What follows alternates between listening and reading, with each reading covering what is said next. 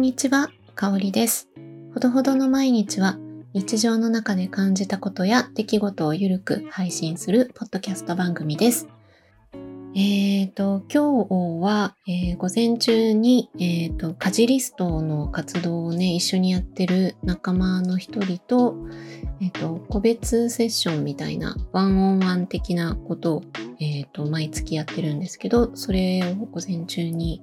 お一人と面談みたいなのやって、今ね、困ってることとかやろうと思ってることとか一緒に確認して、えっ、ー、と、ちょっと手伝えることを手伝ってっていう感じの時間を午前中過ごしてました。で、えっと、午後は、えー、イラストの仕事がいくつかあって、それの仕上げ作業に、えー、ひたすらやってるっていう感じでしたね。ただ今日だけではね、全然終わらなそうだったので、えっと、週末もしっかりめにちょっと書く時間をとって仕上げて、週明けにえっ、ー、と、納品っていう感じになるかなっていうところです。で、えっ、ー、と、そうそう、あの、リッスン ING ウィークリーさんっていう番組があって、同じ声日記をね、あの、やってる、あの、配信をされてる方なんですけれども、のシャープ10で、えっ、ー、と、はじめるさんってお呼びしていいのかな？が、あの、この番組のね、ほどほどの毎日に言及してくださってありがとうございました。あの、松本ね、私が今暮らしてる松本もすごい縁があって、あの、何度もね、足を運んだことあるよとか、そんなお話もしてくださって、あと、私のね、イラストのサイトも見ていただいたみたいで、すごい嬉しかったです。ありがとうございます。はい。あの、リンクをね、貼っておきますので、よかったら聞きに行ってみてください。はい。で、えっと、今日のお話なんですけども、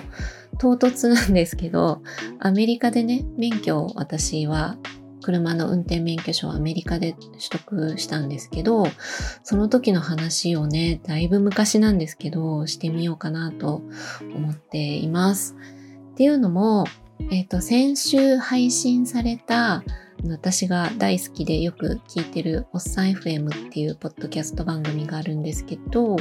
えっと、そこで、あの、サンフランシスコで暮らされてるゲストの方、浜ちゃんさんが、えっと、最近免許取ったよって話がね、先週あって、で、それを聞いてたら、もうなんかすごいいろいろ思い出しちゃって、なんか私の場合はね、もう30年近く前、なんかもう数えてちょっとびっくりしちゃったって感じなんですけど、まあ今とね、全然仕組み多分違うんだろうなと思いつつ、そう、あの思い出すことがあったので話してみようかなと思っています。あの、記録がね、残ってるわけじゃないので、ちょっと記憶が定かじゃないところも多くて、間違ってるかもしれないんだけど、ちょっと覚えてることを話していこうと思います。はい。で、私も当時は同じく、えっ、ー、と、私はあの、ロサンゼルス、ウエストロサンゼルスエリアに住んでたんですけど、カリフォルニア州で免許を取りました。えっ、ー、と、時期的には95年から96年ぐらいだったと思います。なので、当時私はまだ10代だったはず。19歳とかだったかなはい。で、学生ビザでウエスト LA に住んでたんですけど、えっ、ー、と、もともとは交通手段としてはバスを使ってました。えっ、ー、と、ウエストロサンゼルスとあとサンタモニカエリアだったので、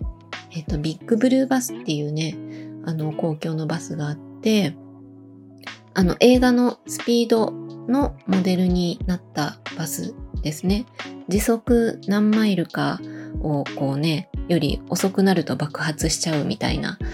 あの、の爆弾の処理をする話だったようなに記憶してますけれども、はい、そのビッグブルーバスに乗って学校に通ってたっていう感じだったんですけども、当時はあんまりロスとかも治安がそんな良くなくて、なので、えっと、夕方の授業とか、あと夜ね、用事があったりとかすると、まあ、ちょっと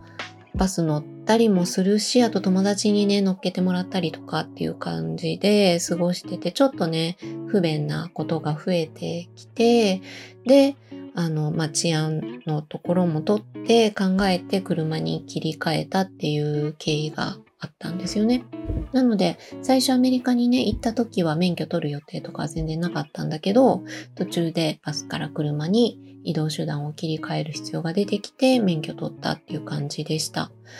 で、あの、浜ちゃんさんもね、話されてた通り、そこの仕組みは一緒だったと思うんですけど、筆記で仮面取って、で、路上で練習するっていう感じ。まあ、練習する必要がある人はするし、もうね、そうやって日本で、あの、もう免許、運転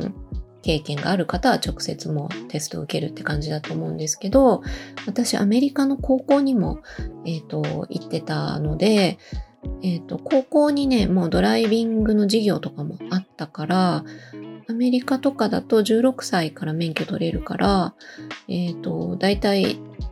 フレッシュマンかサーフモアイヤー1、2年ぐらいの頃にドライビングの授業を取って、で、そのままもう、えっと、免許取りに行くっていうのが結構一般的なんじゃないかなと思います。田舎の方はね。あの、都会ではどういう感じなのかちょっとわかんないけど、私が過ごしてた、えっと、アメリカの高校ではそうやってドライビングの授業っていうのが普通にありましたね。はい。で、私はそういうのは、あの、行ってなかったから、いきなり免許取るってなって、で、運転経験もなかったので、友達の紹介で、えっと、教習をね、やってくれる個人レッスンの先生っていうのを紹介してもらってお願いしました。で、私が当時住んでたアパートは大通り沿いにあったので、その建物の脇道は、あの、車が全然来ないから、そこでね、よく練習をしてました。で、あの、その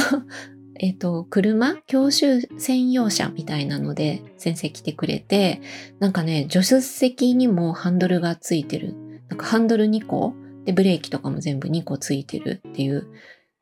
ね、ちょっと面白いですよね。日本にもあるのかな？そう。で、それに乗って、で、助手席で先生も、まあなんかいざとなったらハンドル握れるみたいな、どういう仕組みになってるのかちょっとわかんないけど、そういう車があって、で、えっと、週に何回か来てくれて、多分1時間ずつとかだったのかな？そんな感じだったと思うんですけど、で、先生がなんかすごい面白い先生で、男性の、えっ、と、韓国系の先生だったと思うんですけど、はい。まあ、レッスンはね、普通に英語だったんだけど、で、あの、今もすごい覚えてるエピソードというかあって、なんかあのブレーキを踏む時に、なんか後部座席に水がいっぱい入ったバケツがあると思って運転しろって言われて、そう、だからあの、ね、路上に出てあの練習してる時とかも、信号で止まるたんびに先生が、ああ、水こぼれたなとかって 言われるんですよね。なんかそう、だからブレーキを踏むときは、その水がこぼれないように優しくブレーキを踏めっていう風になんか丁寧な運転をなんかすごいあの教えてくれたっていう感じの思い出があって、そう、だから上手にできると、あ、今は水こぼれなかったねって褒めてくれるっていう感じで、なんか、未だにね、ブレーキ踏むたんびに後部座席にバケツをイメージしてしまう っていうのがあります。はい。なんかどのくらいね、練習して何回で合格したとか全然記憶に残ってないから、なんか落ちてなかなか取れなかったみたいなこともなかったと思うから普通にまあ取れたんだと思うんですけど、そうで、この免許を発行してくれる DMV っていう Department of Motor Vehicles っていうところね、あの、あるんですけど、当時もう本当に一日仕事でこれ並ぶのっていうぐらい長い列にひたすら並んであの免許ね、あの手続きするっていう場所があるんですけど、で、当時はまだ携帯ももちろんないから、暇つぶしっていうかその時間を潰すのにめちゃめちゃ困った記憶が残ってますね。はい。で、DMB はもともと、その免許を取る前に身分証明書を取得するのにも行ってるはずなので、2回目だった記憶があります。なんか具体的にどんなだったっていうのは覚えてないけど、とにかく時間がかかった嫌な場所っていう記憶だけが残ってて、はい。なので、あの、ディズニーの映画で、ズートピアっていう動物の、あの、警察官の話が知ってる方いるかなと思うんですけど、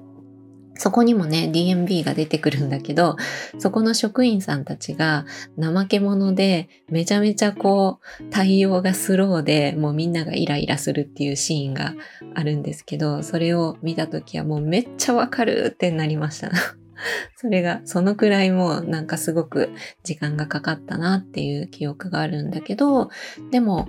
浜ちゃんさんはそん結構すんなり撮れたよっていうふうにお話しされてたから、もうね、30年前とはちょっといろいろ仕組みが変わったのかもしれないですね。そのコロナも得て、こう人がね、並ばなくて済むような仕組みっていうのがもう導入されたのかなとか思いながら、はい、聞いてました。で、あとなんかね、車検の話もね、出てたけど、私がやっぱりあの、インターンみたいな形で手伝ってたウェブ制作の事務所、個人事務所があったんですけど、そこのデザイナーさんも、やっぱり彼の車がめちゃくちゃ古い、あの、車で、でもブルー、綺麗なブルーのかっこいいアウディだったんですけど、なんか、助手席のドアが内側から開かないとか言って、なんかボコって凹んでて 中古で買ったとかって言ってたと思うんですけど、そう、だからね、一緒に車にね、乗せてもらうときは、あの、ちょっと内側から開けるから待っててとかって言って、まず彼が、あの、運転席に乗り込んで内側から開けてもらって私が入れるみたいな、そんな車が普通に走ってるっていう感じでしたね。はい。なんかそんな感じで、半分ね、忘れかけてた、なんか懐かしい記憶がめちゃくちゃ蘇ってきて、なんていう、あとなんかこう、車をね、どうやって買ったとか、雨の日のね、夜にパンクしたトラブルの話とか、エンジンの故障とかね、フリーウェイのカーチェイスの話とかね、なんかもういろいろ思い出してきて、ちょっと、うん、またね、ちょっと機会があれば話してみようかなと、はい、思います。はい、そんな感じで、おっさん FM のね、浜ちゃんさんゲスト会、今日もね、最新話が配信されてるので、ぜひ、あの、聞いてみてください。この番組は本当に大好きで、あの、ゲスト会もクリスさんと長山さんの二人会もめちゃくちゃ面白いので、はい。私も、えっと、いつだっけ？先月9月のゲスト会でね、呼んでいただいておしゃべりした回もあるので、はい。リンクを貼っておきますので、ぜひ、はい。まだ聞いたことないよっていう方は聞いてみてください。はい。えっ、ー、と、じゃあ今日はね、こんな感じで終わりにしようかなと思います。週末ね、ちょっとお天気崩れるっぽいんですけど、タイミング見て、ちょっとまた5キロ、もうちょいくらいをちょっと走りにランニング行ってみようかなと思ってるところです。はい。じゃあ今日はね、ここまでにしたいと思います。ではでは。